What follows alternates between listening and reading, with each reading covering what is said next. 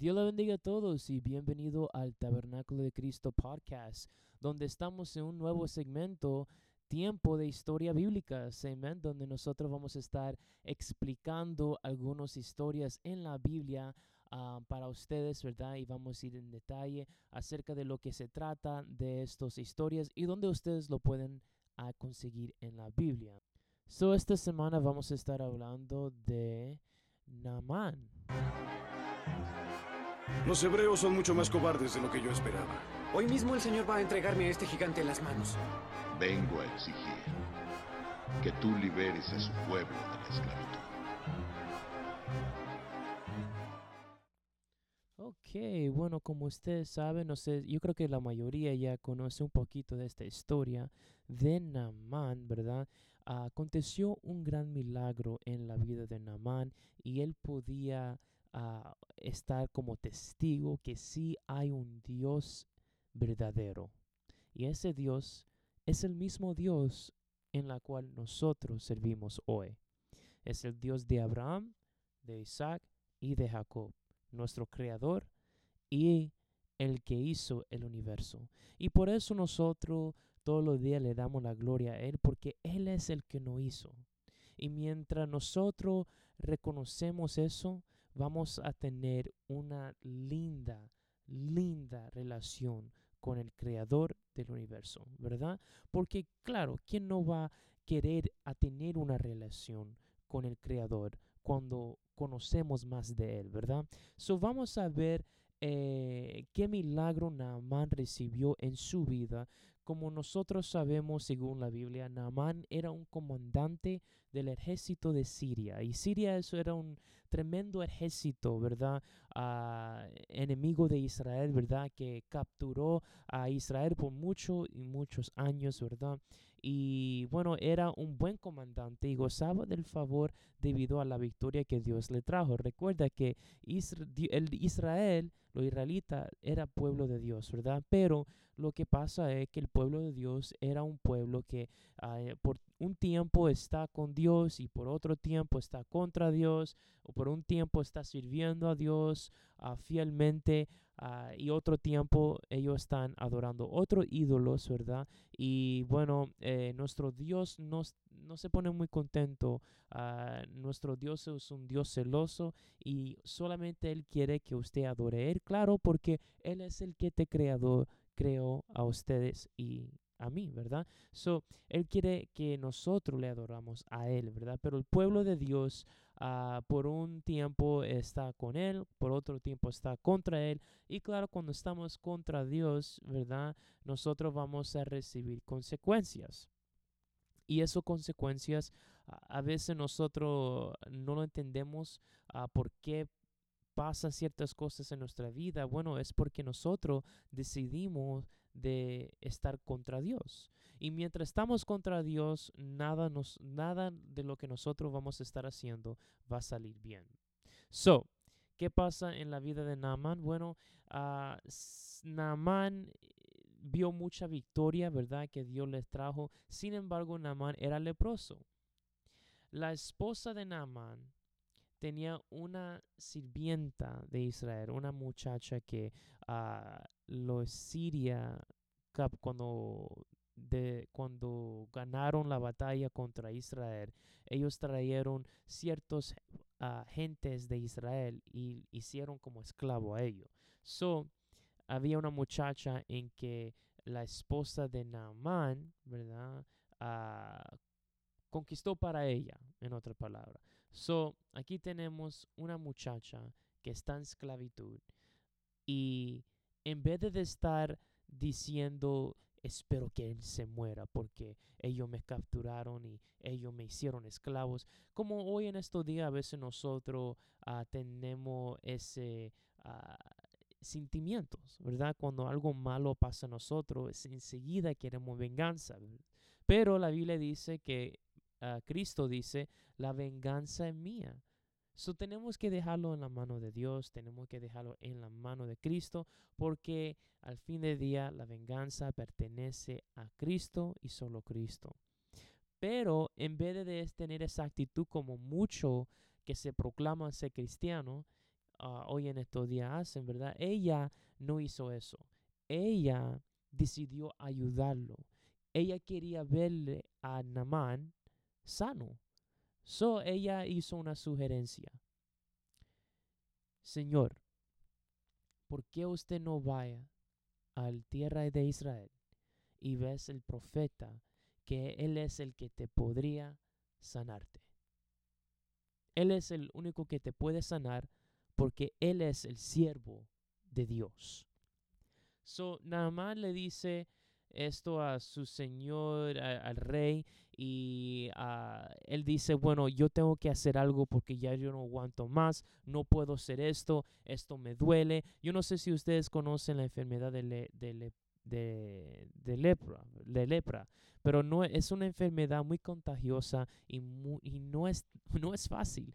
I mean, es ah, doloroso. Ah, yo he tenido como algo en mi pie, no era como una enfermedad, no era una enfermedad, sino como ah, algo que me picaba en la piel y eso a mí no, I mean, era muy, no era muy fácil, ¿verdad? So, yo ni puedo imaginar lo que lepra sienta, ya no sientes. So, uh, Naaman tenía lepra y él no pudo aguantar más. So, él tenía que hacer algo. So, él decidió de oír a esta muchacha y cuando la muchacha le dijo que una persona de Israel le podía ayudarle a él, él dijo, bueno, déjame hablar con mi rey que tengo que hacer algo aquí. So, Naaman le dice esto a su señor, al rey, y es enviado a Israel con una carta para el rey de Israel.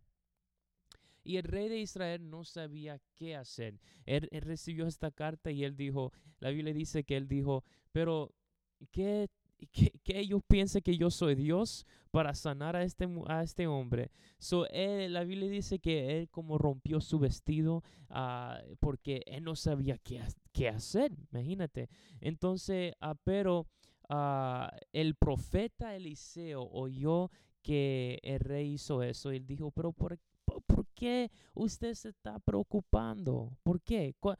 ¿Por qué tienes miedo? ¿Por qué tienes miedo? No debe de tener miedo. Mándame ese hombre aquí para que él y usted vas a aprender que todavía hay un Dios en Israel. Que todavía hay un profeta en Israel. Que todavía hay respuesta en Israel. A veces nosotros no entendemos que nosotros no podemos hacer nada, pero el que nosotros servimos, el Rey de Reyes, Señor de Señores, el Doctor de Doctores, Jehová de los ejércitos, Él puede ser algo. Él puede ser algo. Y el profeta Eliseo lo sabía. Claro, por medio de Eliseo, Dios, Dios usó grandemente a Eliseo. Y claro, porque Eliseo pidió un doble porción del espíritu que Elías tenía. Y Elías era un siervo de Dios. So imagínate Eliseo, un versión 2.0 de Elías. Estaba ahí, estaba, dijo al rey, mándame ese hombre aquí para que él puede ver y reconocer que todavía hay un profeta de Dios, que todavía hay un Dios en Israel. So, el rey le dirigió a la casa de Eliseo. Muy interesante lo que pasa aquí. Naamán llega a la casa de Eliseo y él toca la puerta, ¿verdad? Y él está tocando la puerta. Y Eliseo ve a la ventana y ve que es Naamán. Y él dice al siervo de él, ah, y dice, ¿sabes qué? Usted abre la puerta y hable a Naamán y dígale a él que yo mando a él que se bañe en el río de Jordán siete veces. So Eliseo ni tenía la intención de él mismo ir y abrir la puerta a Naamán para decir esto a él. Ahora, muy interesante lo que pasa ahí porque ah, normalmente cuando un líder de un ejército, como un comandante así, llega a tu casa, tú vas a ir y a eh, da la bienvenida, ¿verdad? Como respeto. Es un es una posición muy alto. Pero él vio desde la ventana, Eliseo, vio desde la ventana que Naamán vino con su caballo tan de eso, tan, tan egoísmo, con mucho que se cree que él es la última Coca-Cola del desierto. Con la lepra, imagínate, con la lepra. Y él dice, ni yo voy a abrir la puerta para hablar a él cara a cara. Mi siervo va a darle a él la noticia para que él sepa lo que es la humildad. Y Eliseo sabía que él no necesitaba a ir frente a frente, cara a cara a Naaman. Él solamente necesitaba la ayuda de Dios. Y claro, Dios le iba a ayudar a Eliseo porque era el siervo de Dios. So cuando Naamán vio que no era Eliseo que abrió la puerta, sino el, el siervo de Eliseo fue que abrió la puerta. Y cuando él oyó de la noticia de que él tenía que ir y prácticamente bañarse en el río de Jordán, un río que tiene una agua tan sucia en todo Israel. Él dice, tienes que estar loco. Tú quieres que yo me meto en un agua de canal teniendo lepra. ¿Me voy a infectar más? Él estaba tan enojado, no por eso, no porque era, porque él tenía miedo que eh, metiendo una agua sucia iba a infectar más la lepra que él tenía, sino él estaba más bravo porque él, con la posición que él tenía como un gran comandante en el ejército de Siria, él tenía que ir y bañarse en un río así. Pero hay una lección en esta historia. Y esa historia es la humildad, la humillación de la persona. Eliseo vio desde la ventana de él en la casa que él estaba actuando como él era la última Coca-Cola en el desierto. Y él dijo, no solamente voy a mandar mi siervo para abrir la puerta y enfrentarlo cara a cara, pero ahora yo le voy a mandar que él se bañe en el río más sucio en toda la tierra. Y él estaba tan enojado que nada más no lo iba a hacer. Él dijo, ¿sabe qué? Vamos para atrás, que este, este hombre está loco. Pero gracias a Dios por el siervo del Namán. Por eso la Biblia habla acerca de bienaventurados son los pacificadores. Aquellos que tienen sabiduría para hablar a otras personas.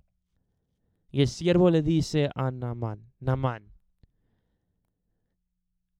si Eliseo te pidiera hacer algo, cualquier cosa, algo muy complicado, tú lo harías. ¿Por qué no haga esto? Entra en el agua del río de Jordán y tu lepras se va. ¿Por qué estás enojado?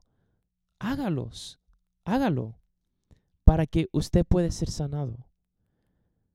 Y Naaman al primero, al, yo me imagino que estaba, nada, yo no puedo, yo soy un comandante de un ejército poderoso. Pero en otro lado estaba sintiendo el dolor en su piel.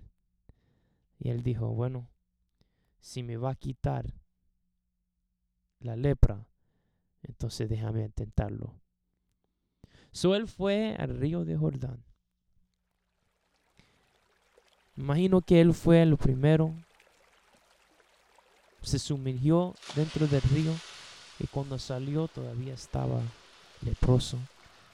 Pero ahora a lo mejor estaba más infectado con la agua sucia. Pero el criado de Eliseo le dijo siete veces, no uno. So el siervo de Naamán le dice otros seis más, otros seis más. Y Naamán fue otra vez sumergirse dentro del río cuando levantó, cuando se fue, cuando se levantó del río, todavía estaba leproso. Lo hizo otra vez, por la tercera vez, todavía leproso. La cuarta vez, todavía leproso. Quinto vez, todavía leproso. De aquí ya todo mundo se pierden la, la, esperanza, se ponen desanimados. Wow, todavía no me está desapareciendo ni un gota de lepra eh, encima de mí. Todavía estoy, ahora estoy peor. Pero la obediencia es lo que hace la diferencia. Eliseo dice siete veces, no cinco. Lo hizo otra vez, salió para atrás, todavía leproso. Y se sumigió una vez más, siete veces. Y cuando salió del agua, quedó sano ya no tenía lepra. Ahora Dios podía sanarlo sin sumergir a Naaman en el río de Jordán. Claro que sí. Dios puede hacer lo que Él quiere hacer, porque Él es Dios. Pero si Dios hubiera hacer eso, entonces Naaman no podía aprender una lección tan importante una lección que yo creo que nosotros debemos de aprender. Y eso es la humillación. La humildad que nosotros debemos de tener siempre. Por cuanto usted cree que usted es la última Coca-Cola en el desierto, que tú eres todo, sépase que Dios ama al humilde. Y Él solamente usa a lo humilde. David, Dios lo usó porque él vio humildad en David. Él vio humildad a Moisés, a Noé, a Daniel, a los tres hebreos. La omisión es muy importante y es algo en que nosotros podemos aprender por medio de esta historia. Hay dos lecciones que podemos aprender. Uno, que Dios, en Dios hay respuesta, en Dios hay sanidad y en Dios podemos recibir un milagro. Y solo en Dios. Y también debemos de ser humildes. Debemos de ser humildes. ¿Qué pasaría si Naaman dice, sabe que yo no lo voy a hacer porque yo soy alguien grande? So yo no voy a hacer eso. Todavía estuviera leproso. Pero él dejó el egoísmo al lado y decidió hacer y obedecer las palabras del siervo de Dios. Y por y porque él obedeció, recibió sanidad. Y nosotros cuando obedecemos al pastor, al siervo de Dios, a Dios, a la palabra de Dios, podemos recibir bendiciones como usted no puede imaginar.